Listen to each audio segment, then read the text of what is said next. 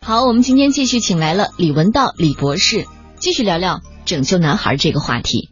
针对每个年龄段的男孩，做家长的应该怎么办？咱们怎么样把这个小环境去弄好了？比如说在零到三岁以前，可以享受更多的父母的这种宠爱，嗯，因为我们特别强调，就是零到三岁的时候，不管男孩和女孩，给他足够的爱。给他足够的爱啊，然后让他形成这种基本的安全感、信任感，这个对他非常重要。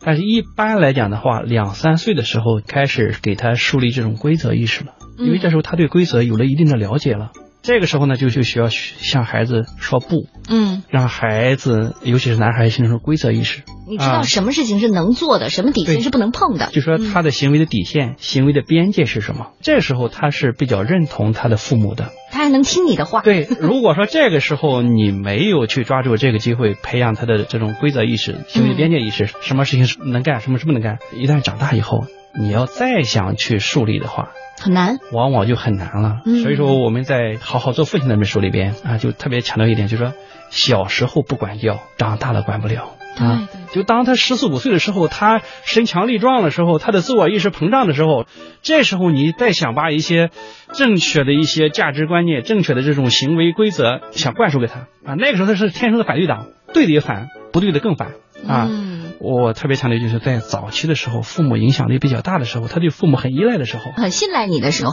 对于幼儿讲的话，尤其是男孩儿，因为男孩儿的犯罪率是比女孩要高得多，嗯对是吧？对对这时候就要让他想什么一种基本的这种道德底线，是吧？嗯，你知道吧？现在三岁的孩子特别喜欢讲脏话，对吧？这个时候他在挑战这个语言的力量的时候，你这个时候要及时的制止。如果你还在笑，嗯一定要对孩子不符合我们这个社会规则的一些行为说不嗯，啊，即使他可能一时不了解，是吧？而且要非常坚定的告诉他，这个是在他三岁之前，我们先修他的这些对行为规范。咱们到七岁呢，呃，幼儿园时代的好，他的第一次认识这个社会，嗯，啊，他对世界充满了好奇感和探索意识。这时候，家长要学会在保护和开放之间寻求一个平衡。他要尝试。对，需要尝试，需要动手啊，需要行走啊，是吧？嗯嗯需要自己的双眼、双耳，然后去了解这个世界，认识这个世界，是吧？这时候，我们需要给予他比较充分的空间，让嗯他去自由的去探索世界。但是前提是什么？就是做好基本的这种保护。不要让他去做一些危险的行为。对，既不能因噎废食，什么都不让碰，这样的孩子就会往往就是说，他觉得这个世界不安全呢，他就往往会比较退缩。嗯，再一个呢，也不能够鼓励孩子无所畏惧的去自由的去探索啊，好多家庭教育理念是以自由为 名义啊，然后就说哎呀关一下那个插头，对我电了你就知道了。啊，然后让孩子说哎自由的生长。其实我觉得教育和这生活其实就是一个平衡，你要给他自由，但是同时也要给他规则。对，而且这么大的孩子，比如说七岁以前孩子，我觉得在体制方面，呃，也觉得非常重要。嗯然后他的主要的活动方式应该是以游戏为主。像很多小男生也要上很多的兴趣班的哦，现在也要很多小男生要弹钢琴呢、哦， 啊，兴趣班，我觉得，比如说你可以多选择一些，就是说体育类的。对体育类的兴趣班、啊，但是还有真正的兴趣班，嗯不是父母感兴趣，而是这个孩子感兴趣。孩子在活动中，他体验到这种愉悦，嗯，体验到成就和满足。其实我还有一个问题哈，就是你会发现很多父母他们觉得用什么方法可以制止孩子的某些行为，就是吓他。我身边就很多的妈妈在抱怨，养男孩比养女孩身体上的这个耗费体力太大了，他太淘了。没办法，我就总是用语言去吓他，你别出去啊，有大灰狼啊，嗯你别怎么样啊，嗯就是很多家长可能就用这样的方法吓唬孩子。你觉得这个会不会对男孩也有影响？这个当然有影响。如果是父母用一些虚假的这样一个吓唬来制止孩子的行为的话，孩子就说：“哎，第一次说我大灰狼来了，但是他发现大灰狼 没来。”这个狼来的故事，对狼来的故事是吧？嗯这个孩子就对你的这种言语的这种不信任。言语的这种教导，可能就不信任，就不当一回事儿了。所以说，我觉得就说不要用一些虚假的或者是无效的、做不到的一些方式来警告这个孩子。你要去教导孩子，然后去阻止孩子，一定要你能做得到的行为。嗯让孩子知道父母是个什么啊，是一个有诺必行的人啊。嗯我说好了，我这个规则定好了是吧？嗯，我就要坚决的执行，孩子才知道是底线。啊原则在那儿。对，要不然他就是每次那个泥糊的墙是吧？他一脚就踢翻了，下次你再踢一堵，他又一脚踢翻了。他这样不断的踢，不断的踢，到社会上，到将来法律的规范的时候，那些的墙就一踢把自己踢进去了啊， 对对对撞得头破血流。所以说，父母就是这堵墙是吧？我第一次说了就是这样、嗯，啊，不管你怎么样去通过各种方式来挑那战当父母然，嗯但是他如果说哎，经过几次尝试以后，他就说哦，这是真的一堵墙。对对对，我就通过这样一个结果，我就获得教训了，我应该怎么做，不应该怎么做。嗯，就是吓唬不是办法，但是真的有时候我觉得妈妈真的好累好累了，我实在不知道怎么办了，我真拿她没有办法了。好，那些妈妈是之所以累是什么？是她在一直不断的重复无效的教养行为啊，啊，一直不断的吓唬，不断地吓唬，每次吓唬都是什么孩子获胜你批评一下 我吧，。啊 我接好受批评。你要告诉孩子，呃，如果是你这样做的话，事先约定是吧？嗯啊，我会采取什么措施，或者是取消你的一个权利，或者是说，呃，罚有站什么5分钟的对，罚站五分钟。一旦这个孩子要违反的话，那么就要坚决的实施。惩罚，对我也不跟你生气，我也不给你大分道理嗯，啊，我就很简单地告诉你，这是我们事先定好的原则，你现在违反了，我就要坚决的实施。我们家庭规则摆在那儿，对，不管这个其他人，不管那个爷爷奶奶或者其他人是吧？嗯怎么求情？做妈妈的，我有这个教育指导权、啊，嗯，别人都不要来干扰我。有一次，孩子往往就有记性了。下次的话，他还会再挑战一下你的底线，哎，是不是你再那么靠坚一硬是靠吧？下次他一挑战还是这样，好，以后他就是再也不会去挑战，你就不用说一篇道一万了，然后你不断的去去说说说说说，这是没有效的。所以说，我觉得对于一个好的父母来讲，不是说你说了多少，关键看你做什么。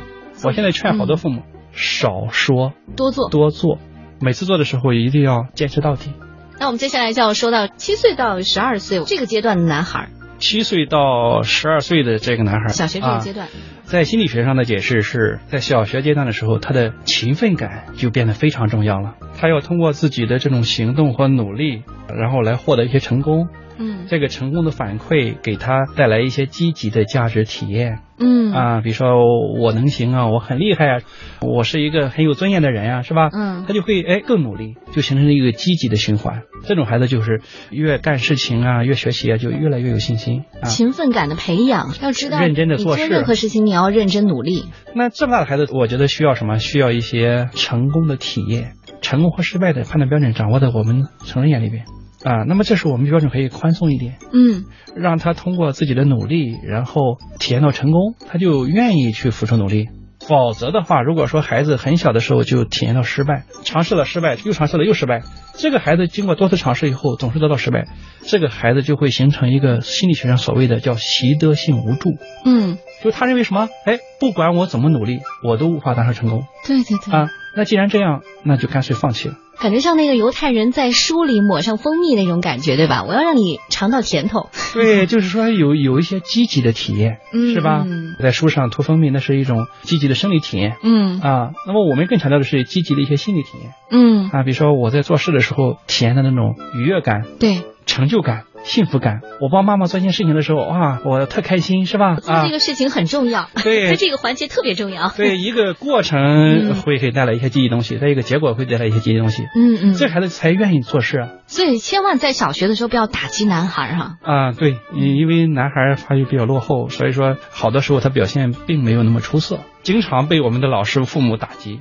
嗯，啊。一旦打击以后，他不知道到底什么 原因，就以为自己笨、自己能力差嗯啊，然后就可能从那个起跑线上可能就落后了。嗯这个落后，而且是属于是一种心理的落后了。那我们接下来就说到十三岁到十八岁吧，这段时间，啊，这就是之后整大个概中学时间进入青春期了。嗯，啊叛逆了青春期不一定是叛逆期，嗯呃，关键是我们家庭教育做的怎么样子。哦，你早期种下什么东西？这个对，就早期开种花了，下什么东西，然后你青春期的时候是否及时的调整你的家庭教育的这种方式和方法，嗯，这很重要。父母的心理也很重要，这个时候就应该是一个父母根据孩子的这种能力和表现，逐渐的把一些权利，然后慢慢的让渡给孩子的过程。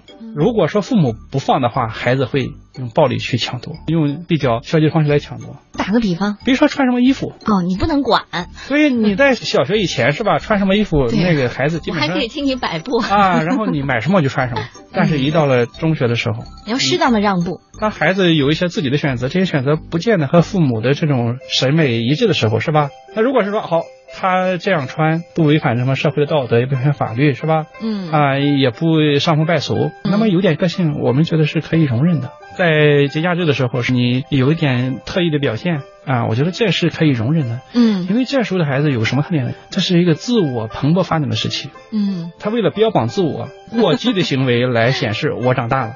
嗯，那我会不再是小孩子了。他可能会避着你第一次抽烟， 标榜自己是成熟。对对，对，有时候是为了成熟而成熟。嗯嗯啊，所以这时候我觉得明智的父母给孩子去协调沟通，我给你一部分自由，但是嗯这个自由你要承担一些相应的这种义务。啊，啊，你长大了是吧？享受更多的权利，那同时呢，你要承担更多的义务，权利和义务嗯是相当的相当的。嗯嗯这么大的孩子呢，到了中学这阶段，父母的角色要由以前的保护者的角色变成引导者的角色。嗯以前在小学、幼儿园的时候，好多行为我直接告诉你能做不能做就行了。这个时候，你要让孩子去听你的话，一定要让他明白其中道理，要说服他。只有他认同了，他才愿意从行为上遵循父母的指导。如果不认同的话，表面上遵从，可能背地里边是另外一套东西。但是我很想问哈，就比如说在中学这段时间，父亲的角色就是一个小男人怎么看一个老男人的那 种。我觉得如果早期的时候，你必须在孩子心目当中还是要树立父母的一个威严，在这个时候作为父亲应该是一个什么样的角色？在前面我们没怎么讲，呃幼儿的时候，在小学的时候，在青少年的时候，父亲的角色都是很重要的。嗯单在青少年这个阶段，我们讲是一个容易出现偏差行为的这样一个时期，这时候特别需要一个父亲站在后边给孩子一些指导、监督，嗯要让孩子知道什么样的行为是能做的，什么行为是不能做的。比如说，一个十四岁的孩子，你没有驾照的时候不能开车，对不管谁怎么样去放纵你，是吧？到我这里边就是一条底线，嗯你没有驾照，你坚决不能开车。你能干什么，不能干什么，我我一定要非常明确。我不是贬低母亲啊，嗯但母亲确实有这种特性，呃女性这种心肠比较软。如果这个孩子求一求，然后再反抗反抗，妈妈可能就退步了。嗯。这时候特别需要一个坚强的爸爸站在妈妈的身后。但是你会发现，中学以前他是特别崇拜自己的父亲，可是呢，他们的第一次争吵就出现在高中阶段，然后在大学时候是吵得最凶的。这就是说父亲形象的一个变迁。中学时期是父亲的英雄形象崩塌的时期。哦，啊，因为在一个小孩子眼里边，这个爸爸的形象太伟大了。嗯，爸爸，你说无所不知，无所不能，什么事情妈妈不能干呢？嗯，妈爸爸妈一找定找爸爸，那肯定是很难干，是吧？嗯，在孩子眼里边，哎呀，复杂的事情、太难的事情，到爸爸这里边他啊，就给你理迎刃顺而了解，是吧？好，但是一到中学的时候，你发现爸爸没那么厉害啊开，始批判了，至少不像自己想象的那么厉害。以前他是在仰视爸爸，是吧？嗯，对现在呢，在平视爸爸，甚至俯视爸爸啊，嗯你就一般般嘛。你也有很多问题。对你有很多问题，你你生活中的问题是吧？好多问题你都处理不了。我记得马克吐温讲过这句话，说十四岁的时候，我觉得爸爸什么都不知道；二十一岁的时候，哎，我觉得爸爸还懂一些东西。嗯就说十四岁是一个叛逆的时期，他有时为了反对而而反对嗯啊。如果说爸爸的监督、监控或者管教并不合适的话，是吧？就会出现一些强烈的对抗。其实不止男孩了，女孩都会这个。女孩可嗯能内心里我不认同你、对啊，但是我可能不跟你正面的冲对抗。好，那接下来我们就得说到大学阶段了啊哈。这大学阶段其实慢慢的就到了这个社会阶段过渡 了。大学阶段，爸爸就是导师。你看，大学阶段是一个男孩长变成男人的一个过程，他在人生中第一次要独立生活，做出一些独立的决策，而且也开始离开家庭了。对，离开家庭的怀抱，独立的去生活了。这个时候，嗯爸爸就是一个属于一个顾问、导师的角色。我可以给你提建议，嗯，但是不帮助你做决策我也管不了你了，那么远。啊。比如说，如果说这个孩子去征求父母意见的时候，是吧？嗯，我暑期打工。对，啊父母千万要摆正自己的位置。我已经支配不了你了，我只能是说，哎，提供一些建议，是吧？这时候父母已经有点 out，对 好多职业了解不如孩子了，是吧？对对对对对啊，自己的人生阅历，嗯帮助他分析一下。对你的性格，选什么专业比较好，啊对对对，但是那个决定权一定要交给孩交子给。孩子。对，其实这是他成熟很重啊对要的一，步其。实人的成长，从一个小孩的成长为一个大学生，就是一个有不独立到独立的过程。我我的教养理念是有一个不独立的一个个体，培养成一个独立的个嗯体。将来我不在身边的时候，你可以照顾好自己，然后有好的发展，能做出明智的决策。嗯，这我觉得这是大学阶段父母要起的作用。随着年龄的增长，父母的角色，尤其父亲的角色，其实是慢慢淡化的一个过程。这是一个自然界的一个现象。父母应该高兴，而不是说，哎呀，孩子一大了，然后我好像在失去他了啊！确实是这样。我们当父母，其实有一个方面的一一个原因，就是为这个社会做贡献。最后做一个总结吧。现在社会怎么样做好一个男孩的家长？我其实想用四个字，就是要因信施教。男孩的父母一定要重视男孩个别的一些特点来教养。再一个就是男孩的父母一定要耐心，当男孩的身心发展可能暂时落后的时候，一定要学会耐心的等待，嗯鼓励这个孩子。好，谢谢我说这么多。好，嗯谢谢谢谢谢谢。